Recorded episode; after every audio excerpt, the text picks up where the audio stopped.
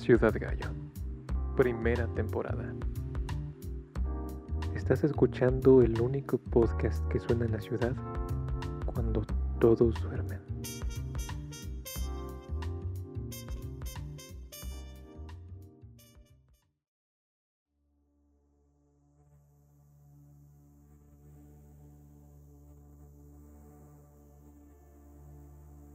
En una cierta ciudad hecha de cristal y de hierro hay una multitud de hombres número. Trabajan uniformemente en un horario fijo, vistiendo todos el mismo tipo de ropa y alimentándose únicamente con un solo tipo de comida. Los números, que antes fueran llamadas personas, ya no pueden tener relaciones sexuales con nadie sin que estén reguladas y solo pueden vivir en departamentos que están hechos de cristal, pues la privacidad ya no existe en esa sociedad. Está prohibida. El narrador de la novela, que nos cuenta a manera de diario, está encargado de la construcción de una nave espacial. Si quieren conocer el propósito de esta nave, para qué es construida y cuál es el final de esta novela distópica, lean el libro Nosotros de Yevgeny Samiatin. Fue publicada en 1924 e inspiró a George Orwell para ejecutar su libro titulado 1984, que a su vez fue publicada en 1949. Y sí, son sumamente parecidos porque Orwell se inspiró enormemente en Samiatin para escribir esta novela. Si no la has leído, no quiero echarte a perder el final, pero ambas novelas tienen conclusiones muy similares. Hola, yo soy Alex Gallo y de nuevo vamos a empezar un podcast. Este se llama panóptico. En estos libros de los que estoy hablando hay un hilo conductor que entrelaza ambas novelas. Independientemente de que Orwell haya usado Nosotros de Samiatin como inspiración, ambos escritores querían expresar el efecto tan profundo que las dictaduras, el régimen totalitario y el pensamiento absolutista generaba en su gente. Y por otro lado, conciben una figura omnipresente, Samiatin le llama el bienhechor y George Orwell le llama el gran hermano. En ambas novelas existe un partido o entidad de gobernación absoluto. En la novela de Nosotros se le denomina Estado Único y en 1984 se le llama Partido Socialista Inglés. También en 1984, una telepantalla es un dispositivo instalado en las calles y en las casas que puede detectar el más mínimo cambio en la expresión facial de las personas. Nadie puede tener un solo ápice de pensamiento crítico. Y la denuncia es un tema común, siendo tal vez las escenas más impactantes en este apartado, donde los hijos denuncian a sus padres. Todo aquel que no comulgue con las ideas del régimen debe ser denunciado aun si solo fue por un pequeño asomo que se dejó entrever una idea contraria a la dictadura, o aún si ésta fuese declarada en medio de un sueño. Si bien ambas son ficciones muy bien construidas, esto podría remitirnos a la investigación de la periodista judío-alemana Charlotte Berath, quien publicó en 1966 el libro titulado El tercer Reich de los sueños.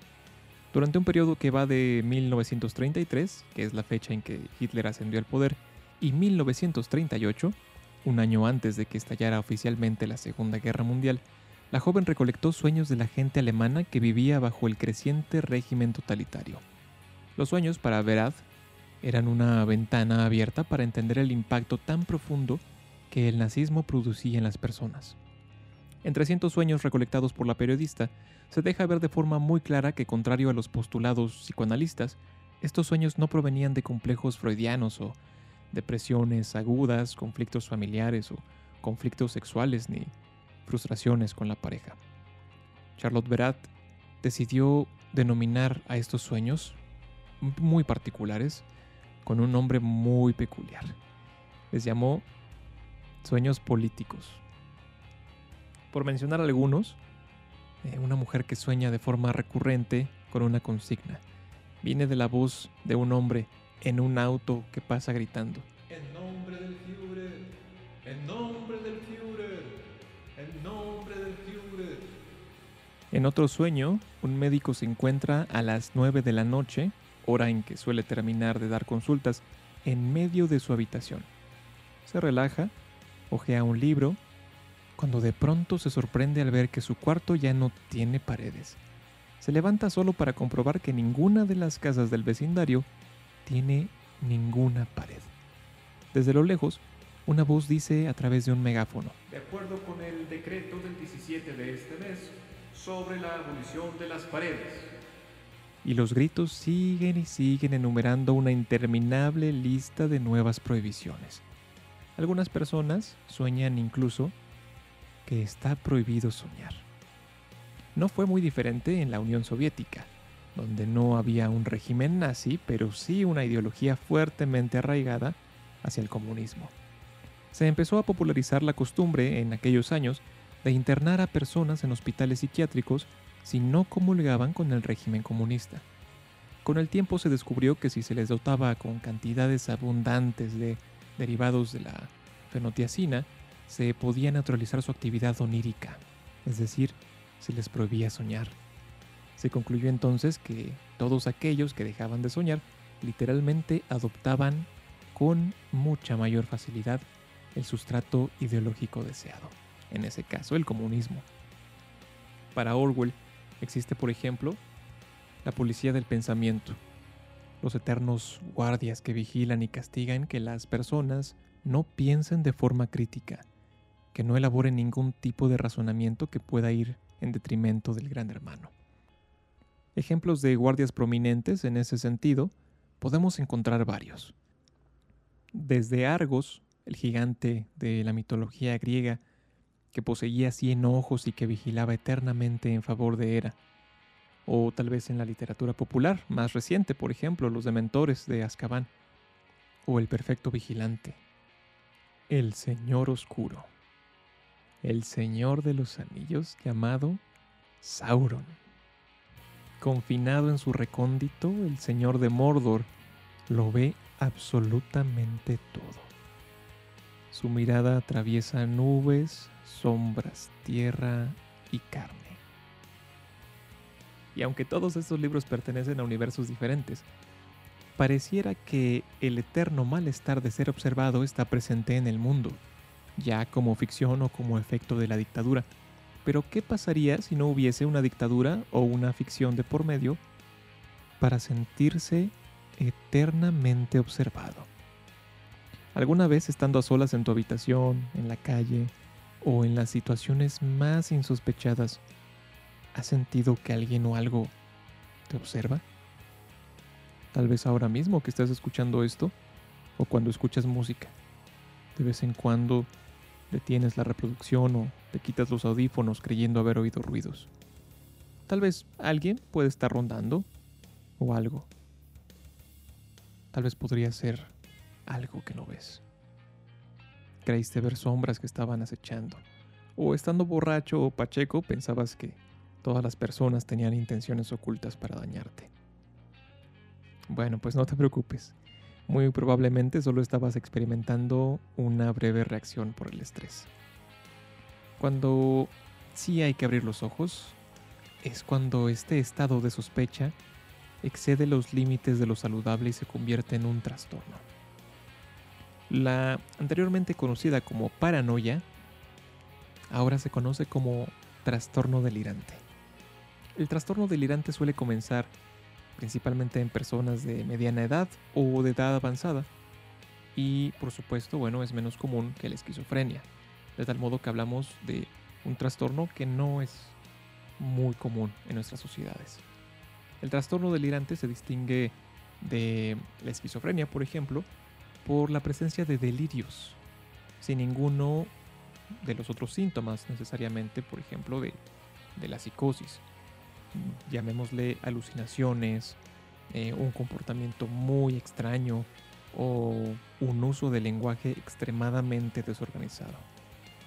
Los delirios, en cambio, pueden afectar a situaciones que podrían ocurrir en la vida real, como por ejemplo la idea de que eres perseguido o perseguida, la idea de que alguien te va a envenenar o infectar tus alimentos o tu agua con algún alguna sustancia rara o mortal incluso. O tal vez también en un sentido que podría parecer positivo. Tal vez pensando o delirando en que alguien te ama en secreto. Pero también pueden ser pensamientos delirantes que están enfocados en actos que son extremadamente improbables en el contexto en el que la persona se encuentra. Esto es mm, como que a alguien le extirpen los órganos sin dejar cicatriz. O mm, tal vez si creciste en la década de los 90, igual que yo, o la primera década del 2000, eran muy populares los correos cadena que decían que tuvieras cuidado en, el cine, pues había personas que dejaban jeringas infectadas con, con, con alguna enfermedad mortal y que al momento de sentarse estabas totalmente condenado. O la historia tan popular seguramente surgió de algún lugar, pero mm, de aquellas personas que tal vez pasaron una noche de pasión, se levantaron al siguiente día, fueron al espejo y encontraron con labial la inscripción Bienvenido al mundo del SIDA. Todos esos que son ficciones, que son un poco cuentos o eh, leyendas urbanas, tal vez provienen, muy probablemente provienen de, un delirio. Pero, ¿qué pasa cuando las clasificaciones ya no son una ficción, sino que están muy bien estudiadas y hasta catalogadas? Pues muy bien. Te presento tres de las principales categorías en las que el trastorno delirante se puede presentar. La primera, y que ya habíamos tocado muy muy brevemente en un primer episodio, es acerca de los celos. Las personas afectadas por un trastorno delirante con una tendencia mucho mayor a la parte de los celos están convencidas de que su pareja le es infiel, tan sencillo como eso. Esta creencia, por supuesto, está basada en razonamientos erróneos que se apoyan en evidencias pues nada fiables. En tales circunstancias, por supuesto, puede existir un riesgo real de agresiones físicas. Para la persona que delira sobre su pareja infiel, le será muy fácil modificar su comportamiento para descubrir a toda costa que sus sospechas son reales. Por supuesto, ahí está el día en que tú revisaste el celular de tu pareja. Y aunque no encontraste nada, sí, seguramente se lo ibas a revisar otra vez. O tal vez pensaste, bueno, no encontré nada, pero ¿por qué? Ah, seguramente porque lo borró. En este caso, en esta clasificación, existe incluso la posibilidad de personas que modifican tanto su comportamiento que hasta son capaces de seguir a su pareja al baño, pues les resulta muy lógico que en ese momento de intimidad sea el único momento, la única oportunidad que tengan sus parejas para por fin engañarlos. Por supuesto, si bien un trastorno delirante no es incapacitante, no requiere eh, una reclusión psiquiátrica, sí es bien importante mencionar que hay personas que llevan este comportamiento de delirio a un extremo peligroso. En este caso, el caso de los celos, por supuesto, es algo que también podría desatar episodios de violencia extremadamente marcados. Este es el primero. El segundo, más común, es el trastorno mental de una categoría bien específica, el persecutorio. Eh, como bien sabemos, popularmente eh, decimos, oye, pues estás muy paranoico, como que estás comportando raro. ¿Qué te pasa? O uno mismo ha dicho, oye, ¿sabes qué? Como que tengo poco de paranoia, como que ando raro, siento que alguien me está viendo o siento que alguien me está persiguiendo.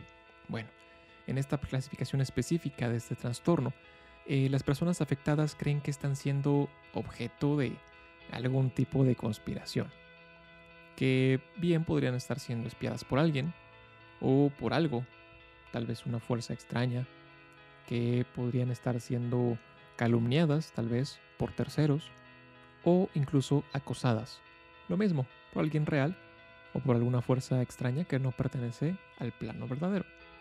Sin embargo, es muy importante resaltar en esta parte que esto no quiere decir precisamente que esto haga referencia a una alucinación.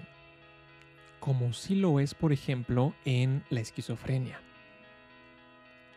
Ya en algún otro momento me encantaría poder hablar de la esquizofrenia para darle su espacio como se debe, porque también está muy mal entendida, pero por ahora dejémosla en el tintero. Simplemente hagamos esta puntualización.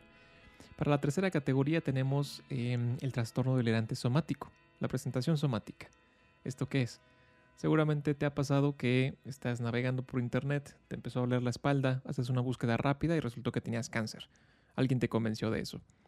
Una fuente externa. Bueno, pues para una persona que padece un trastorno delirante y que lo presenta de forma, por así decirlo, somática, em, son personas que tal vez tienen preocupaciones referentes a funciones biológicas o atributos corporales. Por ejemplo, de pronto me salió un lunar y estoy completamente convencido o convencida de que tengo cáncer, de que tengo tal vez alguna deformidad o de que tengo un dolor persistente que pertenece a una clasificación mucho más grave de enfermedad.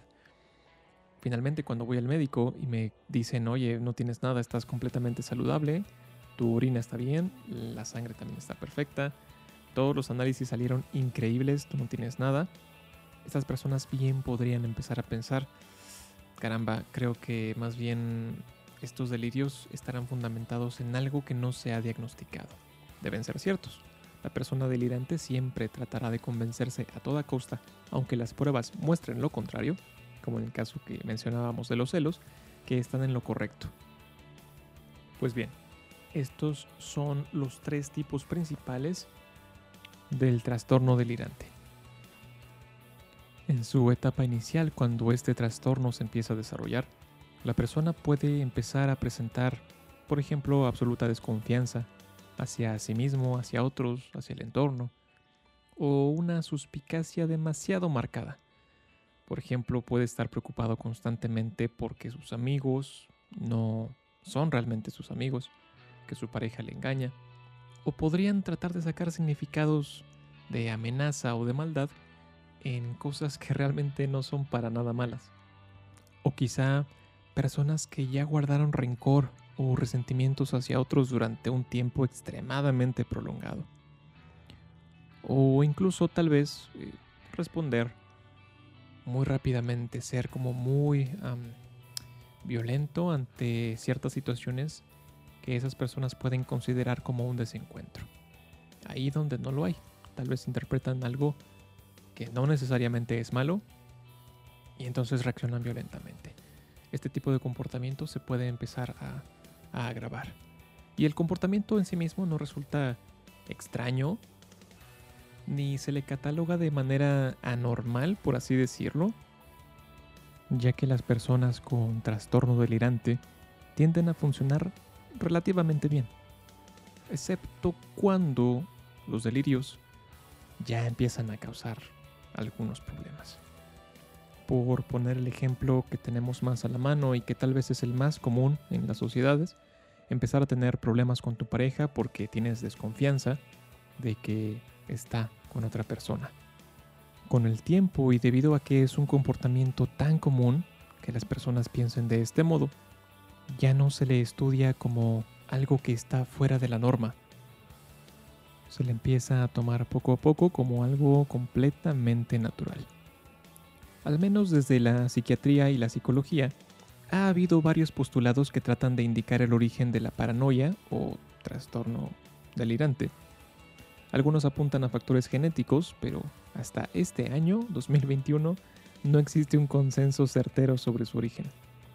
Desde una visión clínica de este trastorno, Personalmente me gustaría sugerir a factores culturales para el origen. Y tal vez, aunque el trastorno delirante es incluso menos común que la esquizofrenia, lo cierto es que creo que su prevalencia puede ser más alta de lo que sospechamos. Es decir, el número de casos diagnosticados o no podría superar las cifras oficiales. ¿Y a qué me refiero con esto o por qué propongo un factor tan amplio como lo que contiene la palabra cultural? Bueno, pues en el otoño de 1786, el filósofo Jeremy Bentham elabora una serie de cartas describiendo la arquitectura de una prisión. Esta tendrá una enorme torre en el centro y lo que le rodea serán las celdas donde estarán los prisioneros, dispuestos de un cierto modo que impida la comunicación entre ellos. No obstante, el guardia principal podrá mirar a cualquier ángulo, pudiendo observar cada movimiento de los prisioneros. Pero los encarcelados no podrán alcanzar a ver quién está dentro de la torre. A esta propuesta arquitectónica se le denominó panóptico, es decir, pan y óptico u opsis, eh, mejor dicho, la totalidad y la vista. Pan, totalidad, opsis, vista. Una vista absoluta. Algo o alguien que puede verlo absolutamente todo. No solamente podrían funcionar como cárceles, de acuerdo a Bentham, sino también como centro de cuidado para los ancianos, escuelas, fábricas o cualquier ocupación que pudiera requerir la vigilancia constante, pero abogando por la economía de los recursos, es decir, el menor costo y el mayor beneficio. Si tienes a un solo guardia cuidando tal vez a 100 reclusos, bueno, habrás obtenido una de las mayores ganancias, ahorraste muchísimo en recursos. Pero bueno, claro, una de las principales críticas a este modelo arquitectónico fue el impacto psicológico que podrían tener estos espacios en los reclusos o las personas que ahí habitaban. Si no podían comunicarse con los guardias o entre ellos, pero sentían constantemente que estaban siendo vigilados, el estado emocional de cada persona podría estar permanentemente alterado. Con el tiempo el modelo trató de reproducirse en algunos países, y aunque nunca fueron llevadas a la realidad al 100%, sí fueron utilizadas de forma parcial como modelo para las nuevas prisiones. Por ejemplo, en 1900 se inauguró lo que sería conocido como el Palacio Negro, la cárcel que contuvo a personajes tan dispares como interesantes, como el escritor José Agustín, mm, José Revueltas, Pancho Villa, David Alfaro Siqueiros, y tal vez el que nos es más familiar, el mismísimo Divo de Juárez, Alberto Aguilera Valadez, ¿sí? Juan Gabriel. Y aunque desde 1976 el Palacio Negro funciona como el Archivo General de la Nación, si buscan los planos de Lecumberri en Internet, podrán entender cómo es la disposición de un panóptico. Un año antes de que Lecumberri cambiara de usos, el filósofo Michel Foucault había advertido en su libro de 1975, Vigilar y Castigar, que podríamos pensar en el panóptico como inspiración para la construcción de las sociedades modernas, allí donde hay un guardia que todo lo ve y nosotros a él no. Si el panóptico fuese trasladado fuera de los límites de una prisión, ¿en dónde se le podría implantar? Bueno, básicamente en todas partes. En escuelas, trabajos de oficina, fábricas, sanatorios mentales, asilos de ancianos. A manera de guardias podríamos tener a supervisores, gerentes, directores, policías, doctores, trabajadores sociales. Pero yo creo que también nosotros mismos con el tiempo, la sociedad común, podría fungir como guardia y prisionero a la vez. Aunque para Foucault el poder no es algo que se pueda poseer, sino más bien que solo se ejerce, también reivindica la idea de que ese tal poder es unidireccional. No es así. Es decir, para Foucault funciona hacia todas partes. El poder funciona en todas direcciones. Acuérdate de tu salón de clases con la maestra o maestro más estrictos y cómo lo odiabas. Pero también recuerda cómo echabas desmadre a diestra y siniestra sin castigo alguno, aun cuando el profesor estaba frente a ti, en algún otro salón. En ese sentido, el poder era inverso.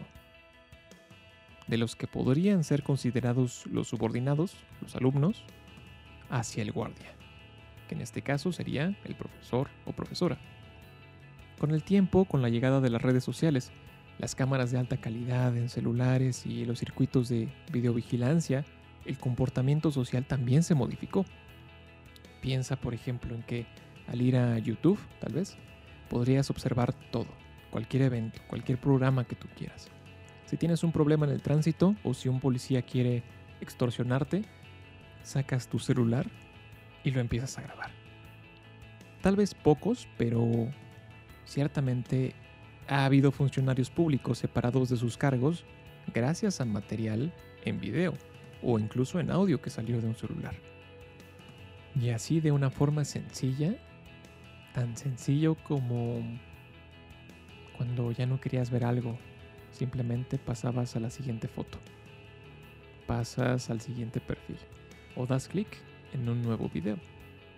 Ese influencer o figura pública que tanto te gusta, tal vez realmente modifica su comportamiento, su modo de vestir y cómo se expresa, solo para agradar a los guardias, los millones de guardias que estamos a la espera de su siguiente canción, de su siguiente foto o de que suba una nueva historia.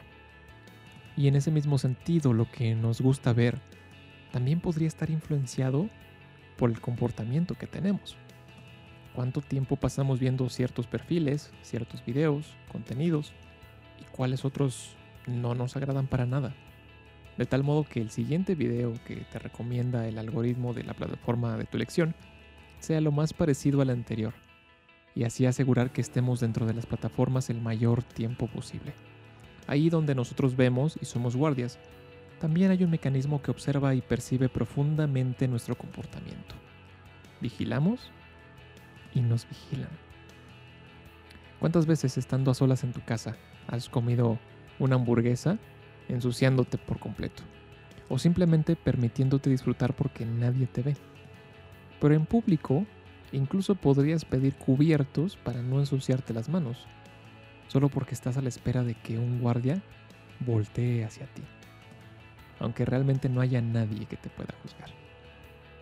Con el tiempo, el hecho de no saber quién puede observarnos deja en nosotros una huella de sospecha.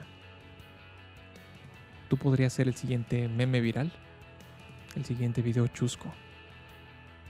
Tienes que tener cuidado. Y así poco a poco, tu identidad iría perdiendo su naturalidad, su espontaneidad, gracias a la presión de ser vistos como personas que no se tienen que equivocar personas flojas o perversas cuando mostramos nuestros deseos o pasiones. Las cámaras de seguridad de tu trabajo también están ahí, permanentemente observando, impasibles, grabando cada movimiento. Te echas hacia atrás en el asiento y una mirada tras la cámara dice, seguro está cansado. Durante varios días te observa y nota que estás taciturno, vagabundo. Entonces concluye que tal vez el trabajo ya no te guste adivina tu estado mental y ahora el guardia puede también leer tus pensamientos. Ese tal guardia podría ser una persona. Pues sí, por supuesto, sin duda. Pero también podría no ser nada. Por ejemplo, en Walmart venden unas cámaras falsas, unas esferas cortadas por la mitad con un punto rojo simulando una lente y ya. La pegas tienes ahí una cámara. ¿De qué forma uno podría comportarse frente a la creencia de que alguien está observando del otro lado. De este mismo modo, Orwell sugiere que tal vez el gran hermano podría ser simplemente una metáfora, que no haya guardia. Y para Bentham también hubo una posibilidad. ¿Qué sucedería si en este panóptico, si en esta torre, no ponemos a ningún guardia, sino simplemente implantamos la idea de que existe alguien ahí, observando, aunque no exista nadie? Pues bueno, imagínate, es muchísimo que pensar. Estando completamente contagiados de estos estímulos en todas partes, todos los días, a todas horas, pues podemos pensar entonces que es sumamente natural sentirnos incómodos aun cuando no hay motivo para sentirnos mal. El malestar que pesa sobre la sociedad proviene de estos métodos que creo que ya se salieron de control. Pues su efecto en la mente, piénsalo tú, es mucho más potente del que podemos imaginarnos. Para aliviar el malestar, se nos ofreció la posibilidad de ser también nosotros un guardia. Nosotros también pasamos a ser un panóptico. cuando acusamos, cuando denunciamos a alguien sin un motivo claro o al revés, cuando alguien nos acusó o nos denunció sin tener pruebas. Recuerda, por ejemplo, esa otra prisión que resultaba ser tu escuela donde había una persona que te acusaba. Ahí había un guardia. Y tal vez tú también lo hiciste alguna vez. Tú también fuiste ese guardia. Cuando corregimos la ortografía, por ejemplo, de otra persona en un comentario de Facebook. Cuando damos clic en ese video que tanto nos gusta, pero que podría estar socialmente censurado. Estamos entonces siendo el guardia, que puede ver, tiene permiso de ver. Pero, ¿qué pasaría si a nosotros nos están viendo constantemente? En nuestros celulares, por ejemplo, está el motor del panóptico, la necesidad de seguir viendo continuamente algo. Siempre, siempre ver algo.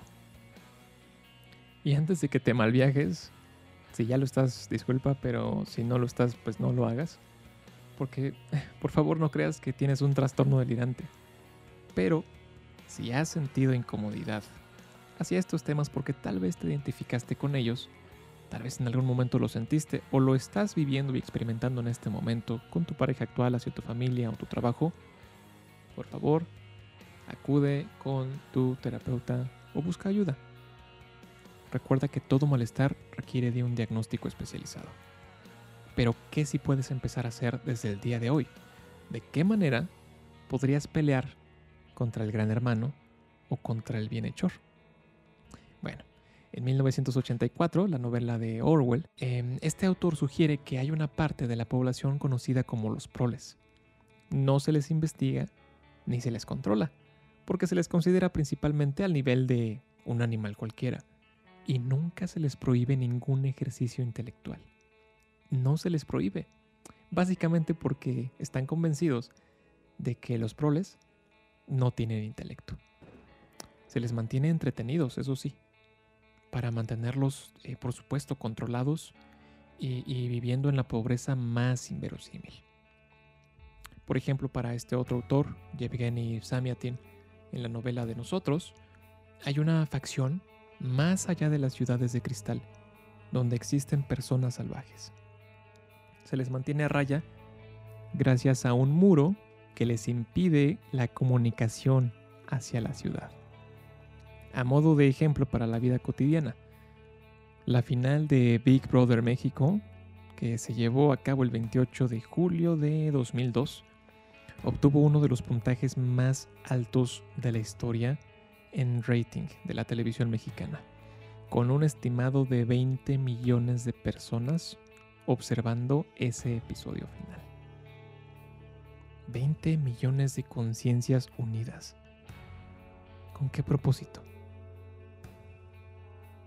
Ese factor de riesgo, al menos en las novelas, es lo que mm, teme precisamente el régimen, el sentido de la revolución que pueden provocar los salvajes. Con el tiempo, los proles se olvidaron de su capacidad, se les convenció que no poseían intelecto y en las sociedades modernas, yo pienso que de igual forma. Basta con ver los contenidos de la prensa rosa, por ejemplo, entretienen a millones de personas al día, en todo el mundo. Como propuesta, pienso en que podríamos empezar por preguntarnos por qué hacemos las cosas de un cierto modo determinado. ¿Por qué tomaste esa foto en un ángulo específico, con esa iluminación? Y si intentaras de otro modo, tal vez. O ese dibujo, tal vez podría tener otros colores diferentes a los colores que están de moda. Tu ropa, por ejemplo, las cosas que comes o bebes, las marcas que usas, las series que eliges.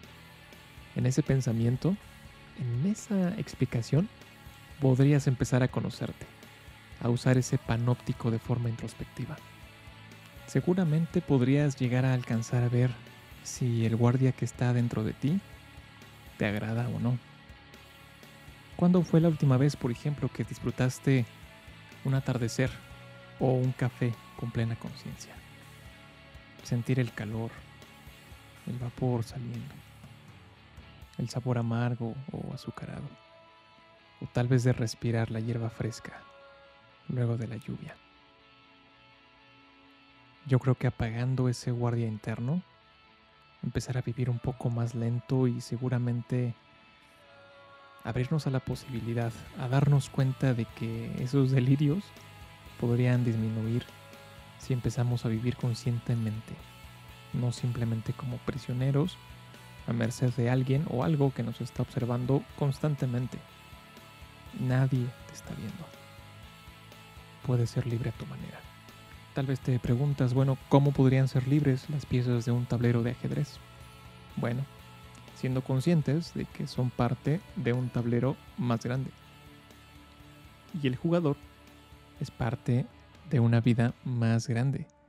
Y el que crea y mueve al jugador también es parte de algo infinitamente mayor.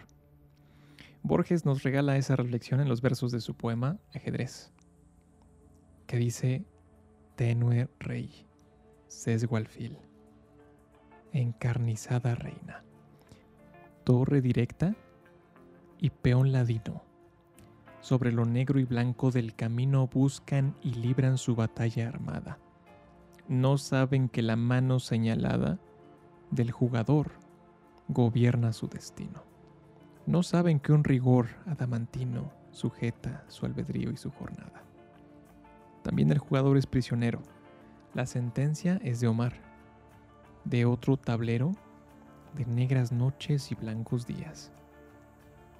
Dios mueve al jugador y éste la pieza. ¿Qué Dios detrás de Dios? La trama empieza. De polvo y tiempo y sueño y agonías. Uf, y bueno, pues ya para ir cerrando, para ti, si te sientes como esa pieza de ajedrez que no controla su vida y que todo el tiempo es observado y que no hay salida, solo cuestionate cómo te gustaría empezar. Y si tu primera respuesta es no sé y piensas que necesitas o que quieres que alguien te diga los pasos, bueno, te recomiendo mucho que busques el método Ikigai. El método Ikigai, I latina, K, I latina, G, A, I latina. Es un método que te va a llevar 5 minutos y que muy probablemente te sirva como arranque para saber cuáles son tus sueños y cómo empezar a resolverlos. Tal vez hasta el día de hoy has estado trabajando en automático, sin saber a dónde ir, cómo empezar. Y sobre todo, si cada vez que quieres empezar, si cada vez que empiezas a ser un poco más feliz, también piensas que no te lo mereces o quieres sabotearte a ti mismo. Bueno, pues apaga ese guardia dentro de ti, desecha un poco el panóptico, usa el Ikigai y ahí me cuentas cómo te fue. Yo soy Alex Gallo y aquí termina otro episodio de Ciudad Gallo. Y ya nos estaremos escuchando en otro momento.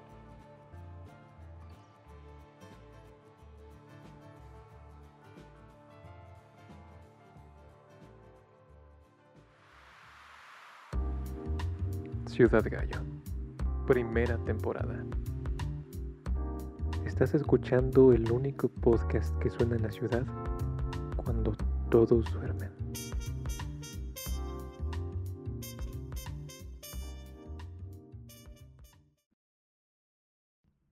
Le recordamos a nuestra audiencia que el contenido de este podcast se presentó con el fin de entretener e informar. Bajo ninguna circunstancia se debe usar este programa como un medio para diagnosticar ningún malestar o trastorno psicológico. Debido a las discrepancias que puedan surgir entre los diferentes enfoques y corrientes psicológicas, se recuerda a la audiencia que lo que acaba de escuchar es solo una breve revisión de los temas escogidos. Si se desea ahondar en dichos temas, se sugiere una investigación usando fuentes válidas y oficiales. Si usted se sintió identificado con algún malestar expuesto aquí, busque a su terapeuta para recibir ayuda, diagnóstico y tratamiento.